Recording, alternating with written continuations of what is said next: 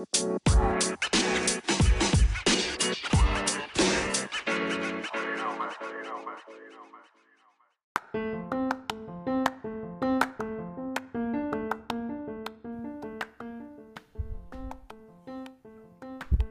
tal? ¿Cómo están? Bienvenidos a este, el programa número 24 de su podcast favorito, Proyecto X.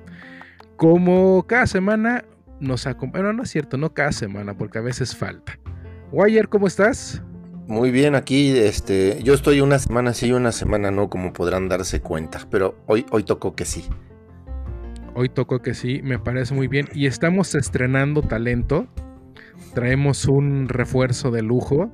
Sí, ahora que empezó el, regreso de las actividades deportivas, nosotros también fichamos.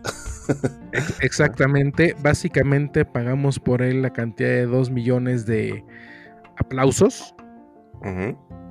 Y porque de eso se alimenta el artista, ¿no? O en este caso, este talento de aplausos. Porque no nos alcanzaba para más. Robert, ¿cómo estás? ¿Qué tal? Es un gusto acompañarlos y sin duda esos 2 millones de aplausos fueron mejor recibidos. A ver, algo muy importante antes de arrancar con las noticias. ¿Quién es Robert? Vamos a, ¿quién, es, ¿Quién es Robert y cómo te vamos a decir? Pues mira, usualmente en línea mi como mi seudónimo es Fossi. ¿Como el oso? Ajá, justo como el oso. El oso Fossi, me parece correcto. ¿Y, ¿Y, quién es Roberto Ramírez? A ver, platícanos pues eh, un apasionado de los videojuegos, de la cultura geek, de la tecnología, eh, relacionista por, por, profesión y coincidencia, quizá un poco, porque no es lo que estudié, pero, pero un poco, eso es un poco quién soy. Y recientemente papá. Ah, recientemente papá, orgulloso papá de una pequeña princesa. Ándale. pues bienvenido y eh, pues yo creo que de una vez arrancamos, ¿no? Y vámonos con la información.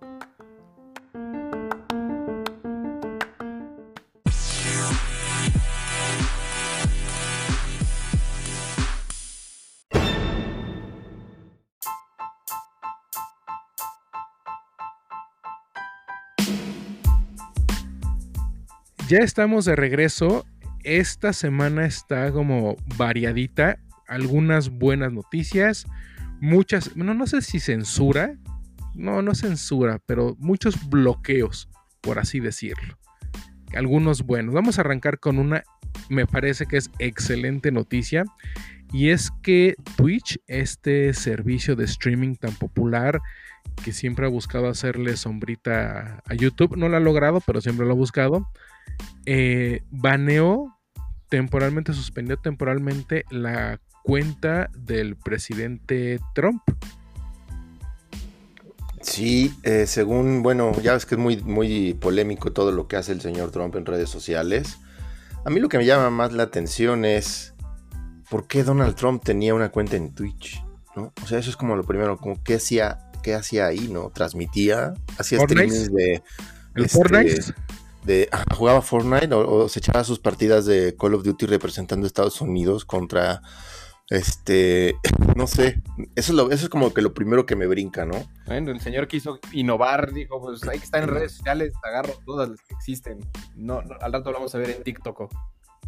La realidad es que Twitch nace como una opción de, streaming para competirle a YouTube, sobre todo en, este tema de gaming, pero eh, los últimos años se convirtió en una plataforma para streamear casi todo menos gaming y eso ha metido en problemas de derechos de autor a la plataforma, que bueno, ya es, es otro tema, pero pues también la agarraron como plataforma política.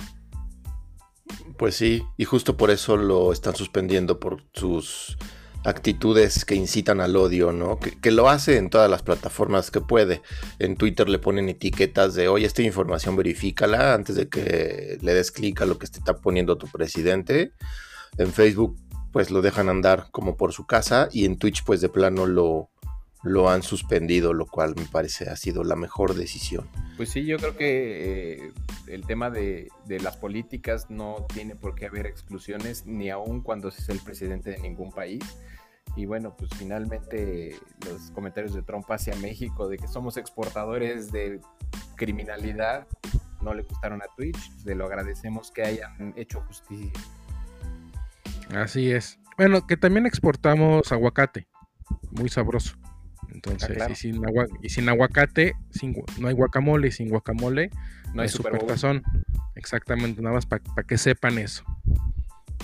Y continuando correcto. con, el, continuando con el tema de los bloqueos, eh, no sé si sepan que en este momento hay tensiones entre China y la India por un pequeño territorio que está en discusión. Y bueno, estas Sí, tensiones, De hecho, hasta hubo balazos. sí, hasta hubo balazos y este, bueno, hay, hay todo un tema ahí. Ahora estamos hablando de dos países enormes, enormes en términos de población. Ambos sí, y hasta en superan. territorio, ¿no? Incluso. Sí, sí, ¿Sí, sí. más, ¿sí está Y- grande India? India es, es- es grande, pero India tiene una población de 1.380 millones Sí, de en personas. sí. Y China Sí. también anda por ahí. Entonces, eh, y- armamentalmente eh, también están por, por, por el mismo tenor. Sí, me parece que también tienen arma, bueno, de, de China es claro, pero creo que India también tiene por ahí armamento nuclear. India tiene armamento nuclear, China tiene armamento nuclear. En fin, los dos tienen con qué pelear esta guerra. Entonces, eh, India tiene la mitad de los, este, ¿cómo se llaman? Tele- los que te llaman por teléfono. A soporte técnico. Sí, Los soportes técnicos, la mitad del mundo de este, están por allá los call centers. Los call centers también. Es Bueno, hola. Hello, welcome, yes. Bueno, no, eso es profiling, está mal, pero No. hola, ¿ya, re- ya conectó su equipo? En fin, estas tensiones han llevado a que eh, la Oye, India... perdón, pero no- nos van a tachar de racistas. No somos Sí, racistas, no porque somos ahorita la gente está muy delicada. Nos gusta No, hacer bromas. El día de mañana se pueden reír de mi acento. Y está Sí. bien, pero no somos Sí, racistas. también, ex- exacto, hay, hay- hay que dejarlo bien claro. Sí. Una, una, una cultura muy bonita y pues más, simplemente para nosotros el, el acento es como algo destacable y bueno, pues tratamos de imitarlo, pero sin, sin ningún ánimo de racismo y total respeto. así- exacto, así como los norteños dicen que aquí en la Ciudad de México hablamos cantadito. Ujú, Pero ¿de dónde sacas esas conclusiones? Échale, carnal, chale, chale. Bueno, ya y luego, ¿qué pasó con...? Entonces, pues la India ha baneado eh, aplicaciones chinas, entre las que se encuentra el popularísimo TikTok. Bueno, TikTok, WeChat y otras más, ¿no? Todas de origen chino. Y, ay, por si no lo sabían, eh, TikTok es China, ¿no? Pues a todos los que están emocionadísimos usándola, pues sepan que es China. Seguramente pensaban que era de Facebook o algo así, pero no, es China. Es China y justamente por, por estas tensiones bloquearon eh, las descargas y el uso de estas aplicaciones en la India que ojo por el tamaño de- del país pues es un mercado muy muy importante para todas las empresas de tecnología otra vez, millones, 1300. ¿no? de, de descargas tuvo India, ¿no? De la aplicación, que es como el 30% de todo lo que es TikTok. Eh, pues sí, mm, ahora sí que te- tendríamos que investigarle los números, pero no, no sería raro que, esto suceda. De hecho, bueno, la India es uno de los mercados más importantes. Algunos, incluso debido a la tensión entre China y Estados Unidos, algunas fábricas las estarían moviendo a, este, a China, sacándolas de, digo, sacándolas de China para meterlas a la India, entre otros países. Y sí, y hay equipos que son lanzados exclusivamente en la India por el tamaño de mercado, ¿no? En donde es un mercado de ingreso medio, en donde equipos de gama media se venden como pan caliente. Y entonces, pues claro que tiene una penetración muy importante en estos temas Claro. de, de redes sociales, internet y demás cosas, ¿no? Y, la India dice que, que el, el- el- el motivo por el cual los está eh, quitando temporalmente es porque degradan la cultura, ¿no? Entonces, y por publicar contenido explícito, o sea, para adultos. Entonces, que va en contra de la, de la cultura india, ¿no? Eh, y de sus leyes. Entonces, ese es como el pretexto. que se agarraron, lo encontraron y pues a ver hasta dónde llega este asunto de los bloqueos que bueno creo que también eh, están en todo su derecho porque además bueno siempre ha existido este fantasma ¿no? de que China está espiándote de que están robándose tu información que ha ocurrido con algunas aplicaciones en el pasado. Así es. Es correcto, no sería la primera vez. Y bueno, a ver en qué queda todo este, este desastre, porque sí implica una pérdida importante de mercado. Eh, y bueno, y, pues hasta aquí va. Sí, y, seguimos con el tema del bloqueo, pero ahora... Puro bloqueo. Puro bloqueo, pero creo que con, con sentido, ¿no? Porque ahora toca el turno a Facebook que las marcas los están, bueno, no los están bloqueando, pero les están quitando el dinerito. Y ya, ya les habíamos platicado la semana pasada que eh, varias marcas estaban retirando su publicidad de Facebook. Una de las últimas en sumarse a este movimiento es PlayStation, que quita su publicidad de la plataforma. Que, ojo, PlayStation, de hecho, ya había quitado de su consola esta opción de ligar tu información a Facebook. ¿no? Entonces, eh, eh, pues es un movimiento que me parece lógico para sumarse a esta campaña Stop Hate for Profit, ¿no? Donde ya todos sabemos que Facebook como que no ha estado haciendo las cosas muy bien para detener este el discurso de violencia. Pero es, pero pregunta, ¿el, discurso de violencia, pero corporativo o de cuentas? Porque yo últimamente me he encontrado un chorro de personas que regresan de, bueno, ya me banearon un ratito por andar expresando cosas que no debo. Y, o sea, sí me parece que está haciendo algunas cosas Facebook, pero no sé si solo sea con los usuarios y está dejando de lado a las compañías. Pues creo que últimamente está agarrando parejo, ¿no? Eh, a, a un amigo justo le, le, acaba de tocar un pequeño baneo porque le preguntaron qué tinta usa la impresora y la respuesta fue HP negro 657 y por poner HP negro 657 lo banearon. Por usar el negro. Por usar el negro. Entonces, bueno, además, totalmente fuera de contexto. Sí, no, definitivamente. Sí hay un tema ahí muy, muy, muy grueso. Eh, y la postura de Facebook en este sentido es, nos vale, ¿no? Nuestros mayores ingresos no vienen de las grandes empresas, curiosamente, sino de las pequeñas y medianas eh, em, em, empresas, son las que más meten dinero. Entonces, eh, Zuckerberg con una actitud un poco así de, pues ya regresarán. Y sí, efectivamente así es su postura. Entonces, pues a ver, a ver en qué termina esto, pero Facebook no va a limitar lo que la gente dice y las empresas pues quieren sumarse a esta actitud eh, de, que de, pues, de, tener el, odio, ¿no? De, hecho, el, hashtag que han usado las empresas es Stop Hate for Profit, ¿no? Que es algo así como detener el odio por a cambio de, ganancias, ¿no? ganancias. Sí, que las empresas la, gente, no lucre con el odio. Exacto. Eso, mero las empresas que hasta, hasta este momento se han bajado, bueno, algunas, Coca-Cola, Microsoft, Starbucks, eh, Nike, ¿no? en este momento PlayStation, y van a seguir. A lo mejor esas, bueno, las, como, las empresas chicas, medianas son las que me dejan más dinero. ¿Cuánto tiempo más? Finalmente se van a dar cuenta de que las grandes empresas no le están metiendo y te van a decir, bueno, entonces si las grandes no le meten, ¿para qué le meto yo? Sí, al, final, y también Facebook pues, vive de la publicidad, entonces pues va a ser un cuento interesante a ver en qué termina. Lo cierto es que yo creo que va para largo y más con la carrera presidencial en Estados Unidos que está ya a la vuelta de la esquina y en donde el actual presidente pues, sabemos que es un incitador al odio y a estas cosas, entonces, y pone mucho dinero en redes y lo, además lo hace muy bien. Entonces, a ver en qué a ver en qué termina, pero yo creo que va a ser un cuento todavía que que, no, no tiene un final próximo, sino hasta para finales de año. Además, es fíjate, como una estira y afloja, ¿no? Porque también eh, hay, hay, mucha como tendencia justo a, censurar las, las, opiniones de la gente. Evidentemente, todo lo que es el hate y el racismo es bienvenido, pero en algunas ocasiones como que se están excediendo en la censura, entonces a lo mejor un poco en esta estira y afloja empiezan a definir cuáles son las reglas del juego y ya pues será que las compañías empiecen a regresar poco a poco a Facebook. Sí, y, que tienes razón, ¿eh? sí se ha convertido en algo ya terrible, incluso aquí en México. están aprobando leyes, ¿no? Donde ya te pueden censurar de una manera muy, muy fácil, simplemente con que alguien diga, oye, ese contenido es robado, sin siquiera mostrar pruebas. Entonces, estamos llegando ya a extremos un tanto ridículos en ese sentido y tienes razón. Pero miren, acaban de mencionar dos cosas bien interesantes que tienen que ver con las siguientes dos notas.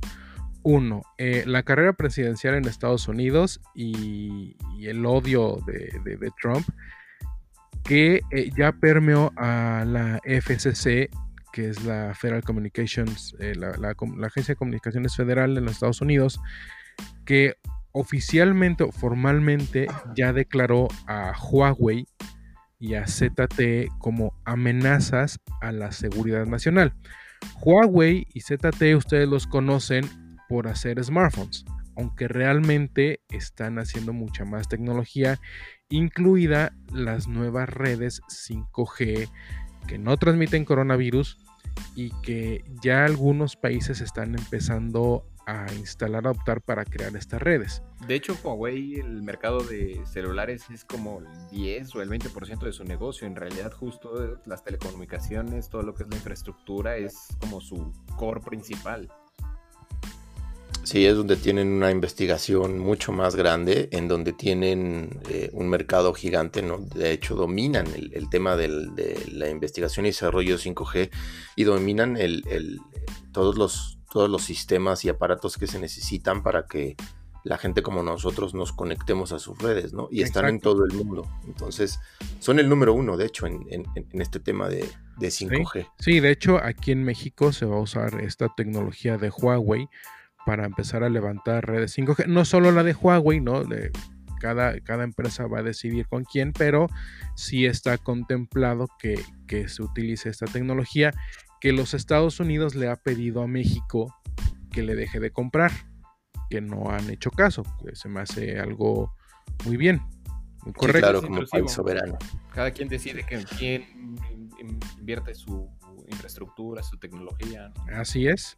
Ahora, sí. con este movimiento en los Estados Unidos, considerado ya una amenaza a la seguridad nacional, eh, pues oficialmente se le prohíbe a las empresas que compren o instalen eh, estos equipos para sus redes.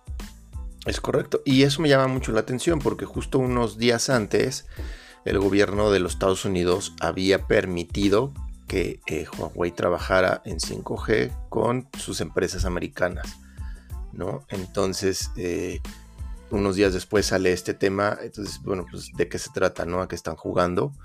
Lo cierto es que para Huawei es un golpe y ZT es un golpe durísimo, ¿no? Súper fuerte que les va a impactar, porque además Estados Unidos dice, y si tu país con quien yo hago negocios comerciales trabajas con eh, tecnología de Huawei, pues este, te, voy a, te voy a castigar también, ¿no? Entonces, eh, pues vaya, eso es un tema muy, muy rasposo y en donde lo único claro, porque además no hay ninguna prueba que muestre que, que, que, estas empresas chinas realmente hagan espionaje, eh, simplemente es por decreto estadounidense, básicamente, pues así sin pruebas están pues dándole golpes muy duros. Y también lo cierto es que no hay empresa tecnológica hoy que pueda tener el alcance y el avance que tiene Huawei en redes 5G, por lo que Estados Unidos tendría que recurrir a otras empresas que tienen tecnologías similares en 5G como Ericsson y Nokia, pero que no tienen los avances ni el, eh, ni el funding económico para poder desarrollar lo que necesitaría Estados Unidos para alcanzar lo que tiene Huawei. Entonces es un tema muy interesante y quizá veamos un 5G sumamente avanzado en Asia con Huawei y un 5G bebé en Occidente con Estados Unidos, ¿no? Ya veremos, pero se, se, propone, se, ve un panorama medio complicado. Incluso esto puede cambiar la balanza, ¿no? Es decir, eh, pues el, el, hecho de que Estados Unidos, una de las potencias mundiales en tecnología se empiece a tratar en una tecnología tan importante como es la 5G, pues que el resto de países que digan yo no tengo problema, Huawei va a ser mi proveedor oficial, pues va a empezar a marcar una diferencia en la que puede generarle un rezago a un, gigante como Estados Unidos, ¿no? Es correcto, eso es, eso es, un problema y eso es real y es a lo que se van a enfrentar. Entonces, efectivamente, Eso puede pasar, si no es que ya está pasando. De hecho, por ahí leí un artículo, es que está, es un tema bien interesante. Leí un artículo, me parece que en el Wall Street Journal, en donde una de las propuestas que, que estaba poniendo en la mesa el gobierno de Trump es que estaban buscando si compraban a Ericsson o a Nokia para darles facilidades e inversión para que tengan el alcance que tiene Huawei. Entonces están buscando la manera de, de, sustituir el, el, gran avance que tiene esta empresa china en este tipo de conectividad. Híjole, se, se antoja complicado y a ver si no es algo que, que, venga en la agenda de, del presidente Trump ahora que lo va a, a visitar nuestro queridísimo ANLO. Sí, es correcto. Es correcto. A ver en qué termina, ¿no? Y sobre todo que también se viene una carrera presidencial allá, entonces se va a poner a proponer locuras, pero bueno. Pero aquí también tenemos nuestro drama. Aquí también tenemos nuestro drama local con la nueva y recientemente aprobada Ley Federal de Derechos de Autor que ha sacado mucha ámpula. Justo, ajá, justo lo que comentaba, ¿no? En donde más bien parece una ley de censura, de autor. Sí. Que es, como, como comentabas, ¿no? Básicamente eh, se elimina eh, eh, esta injerencia de la autoridad, de la ley, y entonces si yo digo que tú te estás volando, que estás copiando algo que yo hice, algo que yo ya publiqué, puedo darlo de baja y tan tan, ¿no? Es correcto, es correcto. Que a mí me, preocupa mucho porque no sé si recuerden que una empresa mexicana le peleó a Disney los derechos por el nombre Día de Muertos. Ah, sí. pues no es, la única pelea que ha tenido con, Disney. También tuvimos una, pelea por una marca de bebidas que su personaje principal juraron que se lo plagiaron a Disney. Y entonces, ahora imagínate que van a poder llegar. Dices Boeing. Pues, Boeing y el Pato Pascual. El Pato Pascual. Digo, la realidad es que, pues sí, sí, sí, pero ahora imagínate que va a poder llegar cualquier compañía. Y no, no, no. Vas para abajo, ¿no?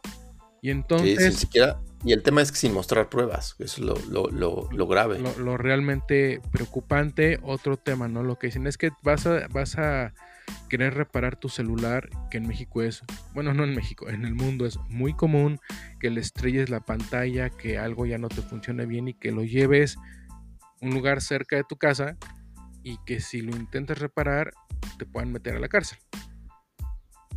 Así es, tiene que ser en lugares autorizados o con la marca. Entonces, pues sí, se vuelve un... atentan contra tu libertad y entonces hasta qué punto eres dueño de lo que acabas de comprar. Sí, son temas bien rasposos, deberíamos hacer un programa especial de eso. Sí, yo creo que es un tema como muy de, México. en otros países eres inocente hasta que se demuestre lo contrario. Aquí, pues, no rompieron la, la, tendencia y lo mismo, pues, si alguien manifiesta o te acusa que estás haciendo plagio, pues primero golpean y después saber Ahora, no es la primera vez que ocurre algo de este tipo. Eh, se acordarán que por allá del 2012, y, este dato se lo, se lo agradezco, agradezco que me haya ayudado a encontrarlo a Ahmed Urban, que es el, el, editor en jefe de tecnología del Universal. Por allá del 2012, Calderón firmó el ACTA, que era este, este tratado de acuerdo anti, antifalsificación que básicamente nos convertía a todos en sospechosos si llegábamos a bajar eh, contenido digital de manera ilegal. Básicamente todo lo que era torrent estaba prohibido y si descargabas algo era cárcel inmediata, pero eh, tenía hoyos legales muy grandes. Por ejemplo, eh, si descargabas algo ilegal en tu domicilio, pero el nombre del recibo del teléfono estaba a nombre de tu tía, bueno, pues llegaba una orden de arresto a nombre de tu tía, aunque ya no, no hubiera sido la, del delito, ¿no? Sí, que aquí se da mucho hacer ese tipo de leyes. Es complicado saber quién está detrás del teclado y pues en México definitivamente no tienen la infraestructura para poder hacerlo con precisión y, de forma justa, ¿no? Como dices, pues, que el recibo de tu tía, pues ella qué culpa tiene que tú andes bajando cochinadas. Exacto, entonces... Es correcto. Bueno, no, no sé, creo que, eh, creo que esta ley la, la mal aprobaron, hay que hacerle muchas correcciones. Sí, la piratería está mal, sí, eh, eh, el, hacer las cosas eh, de manera ilegal está mal, eso no es nuevo, pero esta ley como quedó le, da como demasiado poder a que las empresas hagan como les venga en gana y esto viene por, por presión del gobierno norteamericano y el TEMEC, Así es, sí, sí, para tener como algo acorde del, de acuerdo a lo que se está necesitando de parte del gobierno gringo para que cumplan con ciertos requisitos. Y entonces hicieron esta ley, esta ley al aventón. Y, y bueno, este, por ahí creo que hay algunos grupos de derechos digitales en México que la van a impugnar en la Suprema Corte de Justicia de la Nación. Y esperemos que ahí este, se pongan las pilas y vean que corrijan esta ley y le pongan los elementos que faltan para que no sea una ley de censura, sino una ley que sí defienda los derechos de autor. Que, que la verdad es que así como va esto, básicamente la mitad de las leyes que están haciendo ahorita las están impugnando y están perdiendo, ¿no? Pero la están impugnando y la sociedad es la que está ganando. ¿no? Por ejemplo, con lo, lo, que pasó con las energías limpias, eh, ya lo echaron para atrás y así varias cositas que ha estado ganando la sociedad porque pues, lo están haciendo con las patitas. En Puebla la batalla por la, que el gobierno quiere adueñarse de las escuelas privadas. Esa es otra, por ejemplo. Sí, es un, tema. Es todo un es todo un tema. Pero eh, vamos a hacer una pequeña pausa y vamos a regresar con un tema más agradable que seguramente les va a gustar.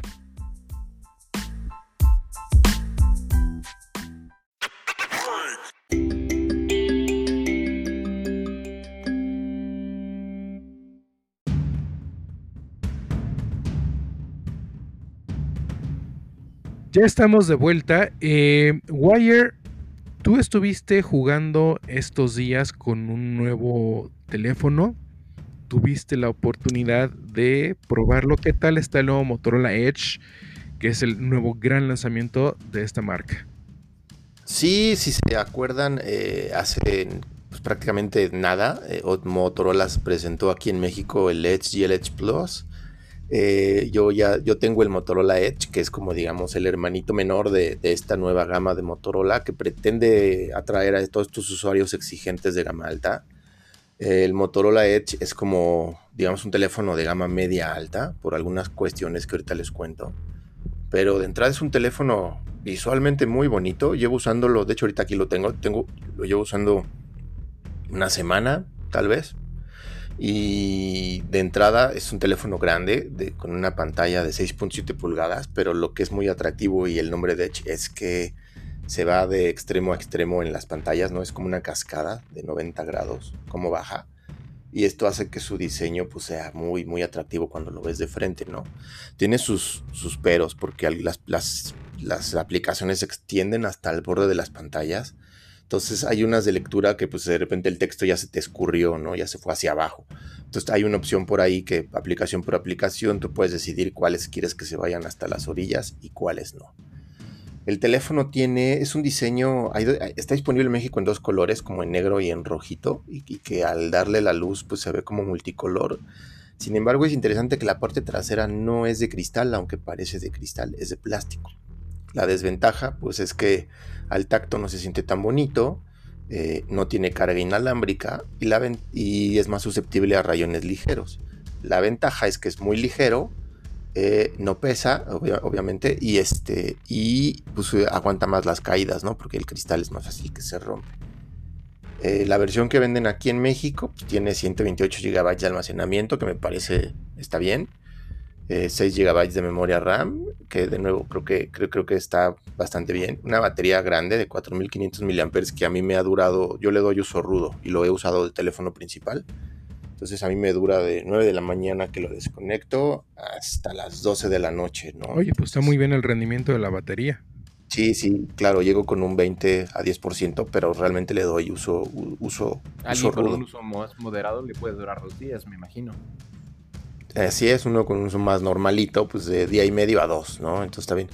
Lo interesante de este teléfono es que tiene un procesador, no tiene el más el 865 de Snapdragon, que es el tope de gama, sino tiene el tope de gama, pero de la gama media de Snapdragon, que es el 765G, G de gaming, eh, que es un teléfono que se desempeña bastante bien en el día a día. Eh, está optimizado para juegos y entonces en ese sentido no, he tenido ningún problema ni, ni, que sienta yo que estoy con un procesador inferior y además le pusieron este procesador porque es compatible con redes 5G. Claro. Esa sí no las he podido probar porque en México Todavía no, hay, pero ya llegarán. Pero el día de mañana que existan, pues este teléfono está listo para eso. Entonces eso es como a prueba de, futuro. Ese es un gran aliciente, ¿no? Te compras hoy cualquiera de las dos versiones y ya estás listo para 5G. Entonces, lo único, que, lo único que tendrás que hacer el día de mañana que se lancen estas redes en México, me imagino que será ir y cambiar tu chip. Es correcto, vas, cambias tu chip por el nuevo y listo, tu teléfono ya está más que preparado, lo cual es una gran ventaja. Y fue una de las razones por las que este, me, gustó este equipo, ¿no? Eh, tiene un, un, arreglo de tres cámaras, ¿no? La principal es de 64 megapíxeles que en realidad toma fotos de 16 porque hace el pixel binding que une los píxeles para que entre más luz. Eh, una de zoom óptico de 2x de 8 megapíxeles y tiene un gran angular de 16 megapíxeles que también permite sacar motos macro y tiene un, sensor para medir la profundidad ¿no? extra y, que calcule mejor los, los fondos del, del primer plano. Las fotografías son buenas, no son espectaculares, cumplen, no es lo mejor que he visto en cámaras, ¿no? Evidentemente, pero eh, está bien para el día a día. Tiene su modo nocturno y cositas así que uno esperaría en este, en este tipo de, de, equipos. teléfonos. Oye, la frontal para la grabación de. Ajá, ah, la cámara frontal es correcto. Es que fíjate que es la que menos uso porque no soy mucho de selfies, pero tienes toda la razón. La cámara frontal es de 25 megapíxeles, que es bastante grande. Y, y, me sorprendió, ¿no? Porque las poquitas selfies que he probado, pues bien, ¿eh? Sí mide bastante bien la profundidad y con bastante claridad. Evidentemente, entre menos iluminación, el desempeño sí se empieza a notar que baja, con más granito en la foto y demás. Pero en condiciones de luz buenas o normales, realmente me ha sorprendido la, la cámara de selfies y que además se esconde en un circulito superior, ¿no? Entonces, eh, no, no es de no, el teléfono no tiene notch ni nada y lo hacen ver pues muy, muy elegante, muy al estilo a como lo está haciendo los, los equipos de Samsung. Entonces, es un equipo muy bonito, mm, pero muy, muy atractivo, muy cumplidor. Tiene un sistema de sonido que se fueron con una empresa que se llama Waves Audio y que te optimiza el sonido en automático de acuerdo estás escuchando música o película o jugando y se activa automáticamente detecta que te conectas por Bluetooth a un audífono o al sistema del coche incluso o cuando le conectas ah porque es importante mencionar cuando le conectas cable de audífono normal porque este teléfono es de los pocos que sí conserva un puerto de audífonos que para mí eso es súper importante el, famoso la calidad del audio. el 3.5 no Sí, es correcto. Este lo tiene y entonces vaya, es este, yo lo agradezco infinitamente porque me encanta la música, escucharla como se debe escuchar y pues nada mejor que con cablecito. Entonces, el sonido con las bocinas que trae el teléfono es normal. Dice que es sonido súper poderoso. La, la verdad es que eh, no me pareció súper bueno. con audífonos o conectado por Bluetooth a bocinas, sí me parece que es bastante, bastante bueno, ¿no? Sí, lo, sí hace buena optimización. Otro punto que me gusta mencionar en este equipo es el tema de la pantalla, que como ya tiene lector de, dedos ahí y demás, es que tiene una tasa de refresco de 90 Hz. Eso. Y yo, si yo les digo, cada, ya cuando utilizas una pantalla con una tasa de refresco de 90 o de 120 Hz como los Samsung Galaxy S20, o sea, no puedes regresar a los 60 de un teléfono normal. O sea, no puedes. Se ve como así de porque se ve cortado. O sea, básicamente aplica el once you go black, you don't go back. Exactamente, es eso pasa. Entonces, eh, esto le ayuda mucho a la experiencia de uso porque todo es súper fluido, todo jala muy bonito, muy rápido. Eh, y entonces, aunque no tengas el procesador más rápido, esta fluidez te hace pensar que sí lo tienes. Te da una sensación de un equipo poderoso, ¿no? Sí, exacto. Entonces le ayuda muchísimo y todo se ve súper fluido. Eh, navegas por las fotografías de Facebook o de Instagram o eh, lo que donde tú quieras y se ve espectacular. Entonces Sí, te digo, ya no, ya que tienes 90 Hz ya o más, no, ya regresar a 60 es de ¿por qué? ¿Por qué me haces esto, Dios? Entonces, es algo muy llamativo y muy padre que lo haya metido Motorola, ¿no? En términos generales, digo, el desempeño. He sentido algunas trabas cuando de repente tengo muchas aplicaciones abiertas y en el navegador tengo más de 10 tabs. De repente sí se me ataranta. Eh, y digo, bueno, lo entiendo, no trae el procesador más rápido, pero son casos muy particulares, ¿no? En general, el teléfono me gusta, lo recomiendo, sobre todo considerando que no te cuesta 20, 30 mil pesos, ¿no? Tiene un costo de 16 mil pesos. está, muy accesible, creo yo.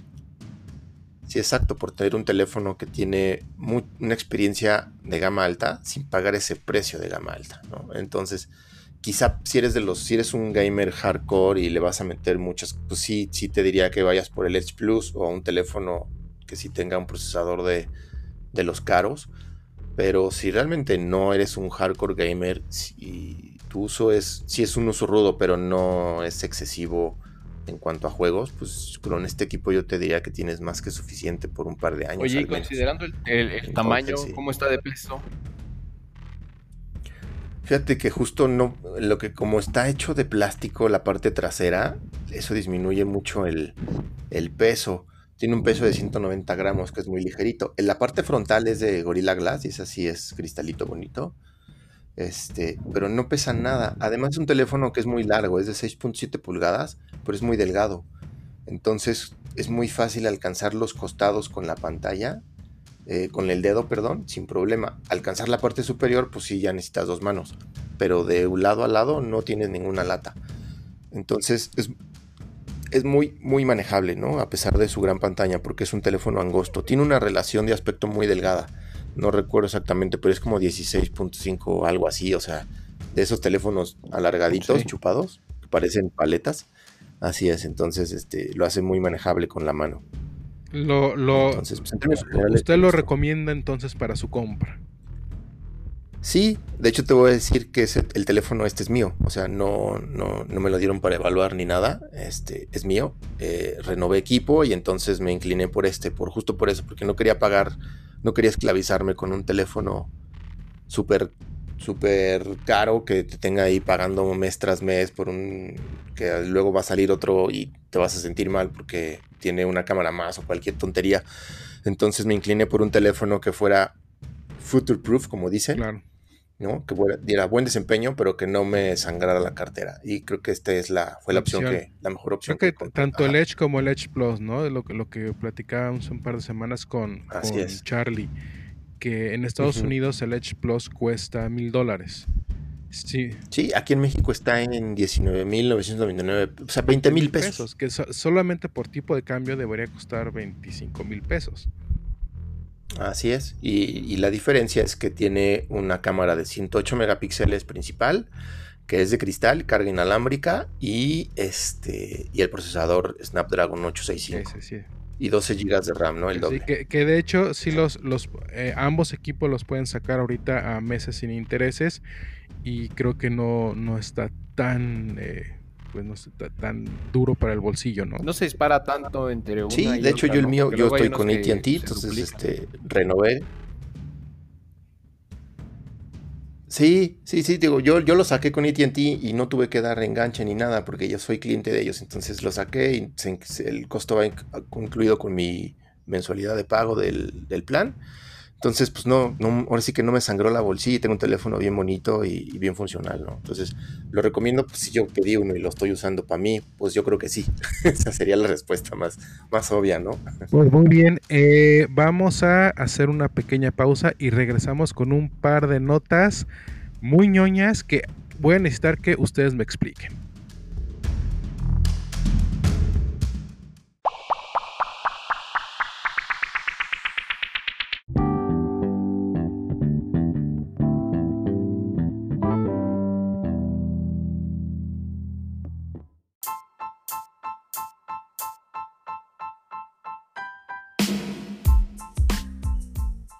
Ya estamos de vuelta, gracias por seguir con nosotros. Eh, eh, Wire, ¿cuáles son los medios de contacto? Porque casi siempre se nos olvida darlos. Sí, nos pueden seguir en redes sociales. En Facebook estamos como Proyecto X Podcast y en Twitter como Proyecto Podcast. Si mi memoria no me falla. no había espacio para Podcast, la X. Podcast Proyecto, más bien. Arroba Podcast Proyecto. Es que estamos invertidos en Twitter por alguna razón. Cuando abrimos las Básica- cuentas. no nos básicamente dejaba. por mi culpa, pero Sí, no lo quise decir así, pero bueno, entonces nos pueden seguir en Podcast Proyecto en Twitter y Proyecto X Podcast en, en- en Facebook. Y nos encuentran en todas las plataformas. Eh, búsquenos como Proyecto X Podcast en Spotify, Apple Music, Google Podcast y su plataforma de escucha. claro, por si se quieren mover de, de donde estén actualmente, ¿no? Así es, estamos donde estén, ahí estamos. Donde nos busquen, ahí Así estamos. es. Ya no sé puedo hablar.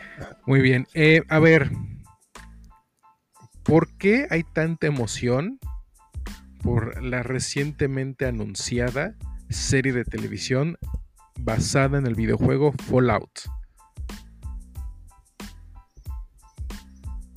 Te, te escuchaste un poquillo cortado, pero a ver, eh, lo que quise decir es que Fallout tendrá una serie de televisión. Y preguntaba por qué tanto entusiasmo, Sí. me parece. sí, exacto. ¿Por qué, por qué tanta emoción?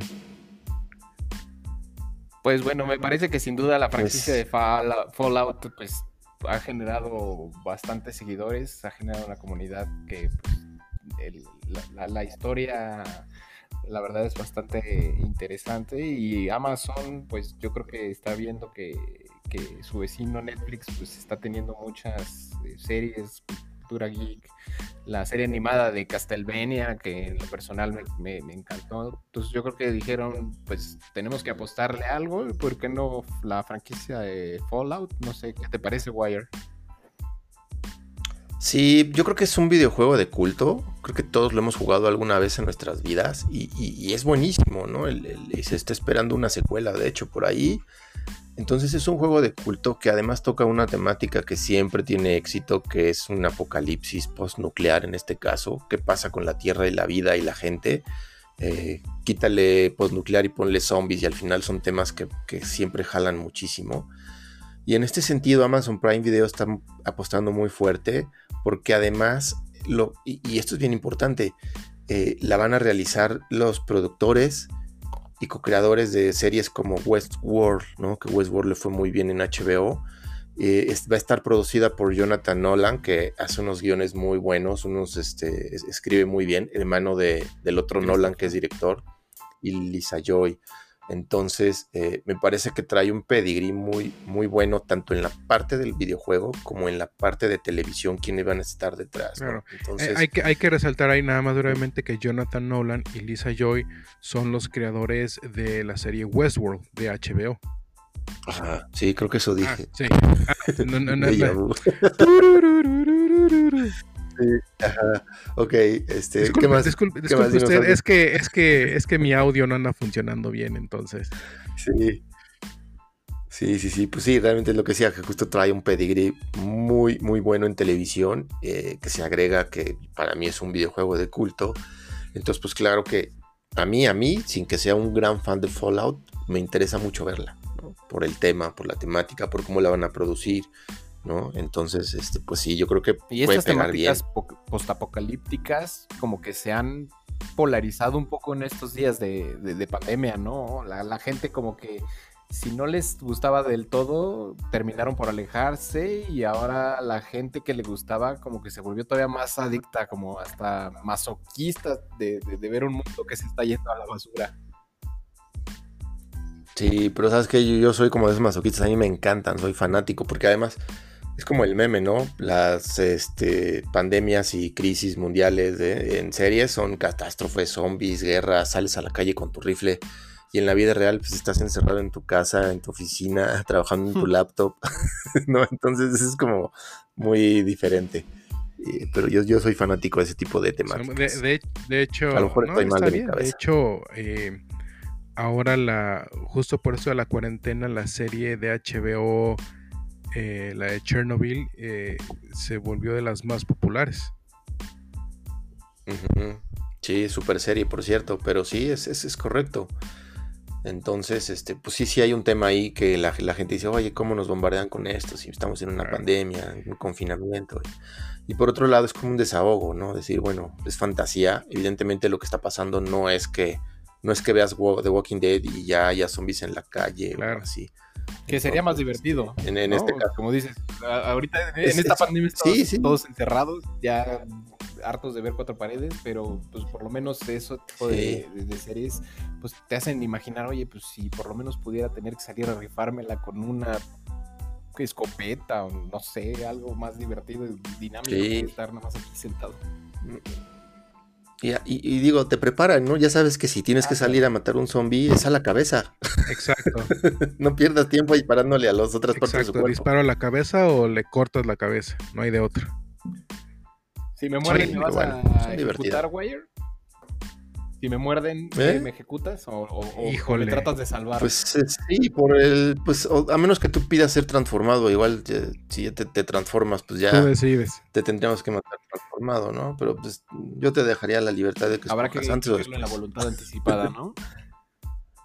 sí, exactamente. Oigan, pues, yo sí pediría que no me dejaran transformar. Y ya, ya para despedirnos, otra última mala noticia que tiene que ver mucho con el desastre que es eh, posiblemente los videojuegos de la siguiente generación de consolas suban de precio y así como está ahorita el dólar van a ser impagables. Sí, se estima que suban hasta 10 dólares más, ¿no? Los de PlayStation 5 y Xbox Series X, lo cual no entiendo por qué. No, no me cae el, el 20 de, de por qué, porque al final si tú compras hoy un juego de PC que se ve mucho mejor que las generaciones actuales de consola, te cuesta lo mismo. Te cuesta más barato, de hecho. O mucho más barato en ocasiones, ¿no? Entonces, cada fin de semana casi casi pues, les consigues hasta la mitad de precio. Exacto, entonces no entiendo por qué van a salir más caros estos juegos si al final son como versiones de PC muy empoderadas con alguna cuestión muy específica para, para cada consola que se aprovechen esas características pero no logro entender ese, esos 10 dólares extra de precio porque entonces mejor me compro una versión de PC que me va a costar menos y se va a ver igual o mejor, ¿no? Que un ¿Este incremento va a ser tanto físico como los digitales? Sí, seguro. Sí, sí, sí, Ahorita el primer título confirmado es NBA 2K21 o 2K21, 2021 para los cuates que va a costar 70 dólares las versiones de eh, siguiente generación, 60 dólares las versiones de PlayStation 4 y Xbox One. Otra vez, como dices, no hay, no, no está justificado. La realidad es que no tendría razón de ser. Y este. Y ojalá que no se empiece a volver una tendencia, ¿no? No hay. Sí. Ah, dime, dime. Ajá. No, aquí, por ejemplo, Xbox había dicho Microsoft que los juegos que tú compres para PlayStation 4 y, sean compatibles o también salgan, también salgan para, digo, para Xbox, estoy hablando de Xbox, sí, sí, señor. salgan para Xbox One, sí, para Xbox One, y si tú los y si esa versión sale para Xbox Series X, automáticamente se te va a actualizar el juego y va a estar disponible para la mejor consola que tú tengas en ese momento. Es decir, no te costaría extra. Aquí el tema y por lo que salió esto es que 2K Sports no va a ofrecer ese, e-, sistema de actualización. Quieres el de la nueva generación, el de la nueva generación te va a costar 10 dólares más. Y eso invita a que otros publishers hagan lo mismo. Y eso es lo que da temor, que entonces muchos digan, no, bueno, quieres el de la Xbox One o PlayStation 4, te cuesta tanto, y pero el de las nuevas consolas te va a costar 10 dólares más. Entonces el programa que tiene Microsoft de, este, de actualizaciones de acuerdo a tu consola, el de Smart Delivery, pues ya no. E, exacto, lo, va a volver inútil. ¿no? Y, no porque, y no porque el programa sea inútil, sino porque los desarrolladores van a decir, no, no lo van a abrazar si, si al final va a ser el, único que, que, lo soporte, va a ser Microsoft, entonces, pues qué caso, ¿no? Sí, entonces la verdad es que da temor que 2K Sports haya abierto esta puerta y que ahora pues se esté especulando que efectivamente los juegos de nueva generación cuesten 69 dólares, ¿no? Que convertido a pesos mexicanos, pues es un dineral. Y como dices, de pues, cambio. es, es preocupante porque además, eh, pues casi siempre se han mantenido en los mismos precios de, en dólares. Y bueno, en México, pues con el tipo de cambio se van incrementando cada vez más. Sí. Pero ahora va a ser exponencial porque va a ser el incremento del tipo de cambio más el incremento que cada año, si es que, bueno, cada generación, X tiempo que vayan queriendo incrementar el precio en dólares. Entonces, pues sí, para nosotros se va a volver algo impagable. Impagable. Ojo, eh, The Last of Us eh, parte 2, eh, cuando estaba en preventa todavía por ahí de febrero, marzo, abril, estaba en 1300 pesos. Luego empezó a subir, llegó, yo lo vi en Amazon en 1500 pesos. El día de lanzamiento en Amazon, que usualmente es como de lo más barato, estaba en 1750 pesos. Ujú, De hecho, yo lo aparté en ese precio. Al final me cobraron 1500, pero llegó a alcanzar arribita de 1700. Y, Y, y dije, bueno, nada más porque soy fan, pero sí, sí, es muy entonces, y he visto otros títulos de PlayStation 5 por ahí ya en preventa. Eh, obviamente no son precios oficiales, pero están ahí por ahí de los 1700. Yo, eh, yo creo contando eh, que van a costar 60 dólares, pero si van a costar 70 dólares, van a llegar tranquilamente, como dicen, a los 2000. ¿Y quién va a pagar 2000 pesos por un juego? No, bueno. Sí, está cañón, está cañón. La verdad es que la economía del videojugador va a estar bien golpeada. Bastantito. Días en los bastantito. que dos mil pesos costaba la consola. Sí. Ah, qué tiempos aquellos. Solo, Sí, solo, deja, solo deja ver que Sí. nosotros ya somos unos genuinos viejitos.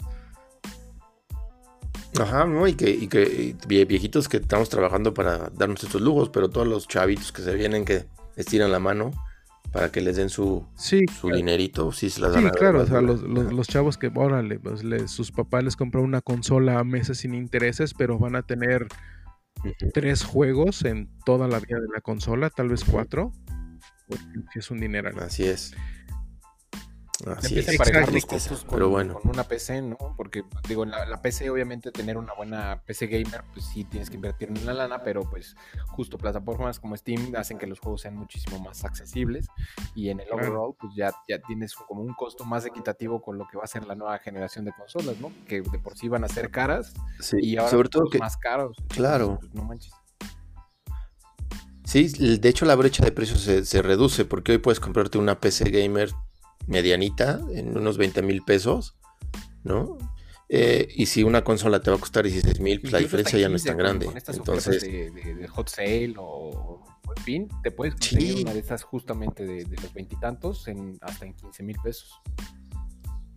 Es correcto, y ya tienes una experiencia de juego a un costo menor en todo caso. Entonces, sí es un tema bien interesante que si no bajan los precios estas consolas, no sé qué también les vaya a ir, ¿no? Yo me inclinaría incluso por una PC gamer. Así es, es, es, yo creo que eso va a pasar en el futuro o incluso, no sé, el, el- el streaming, ¿no? Que ya llegue el, el- servicio de streaming acá a México por fin. Pero en fin, con estas tristes noticias nos despedimos.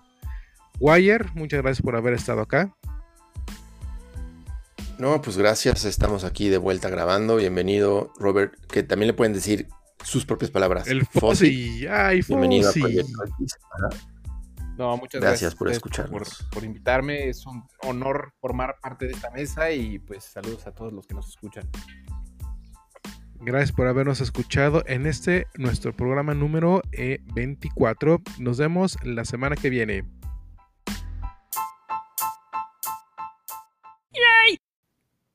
Y adiós.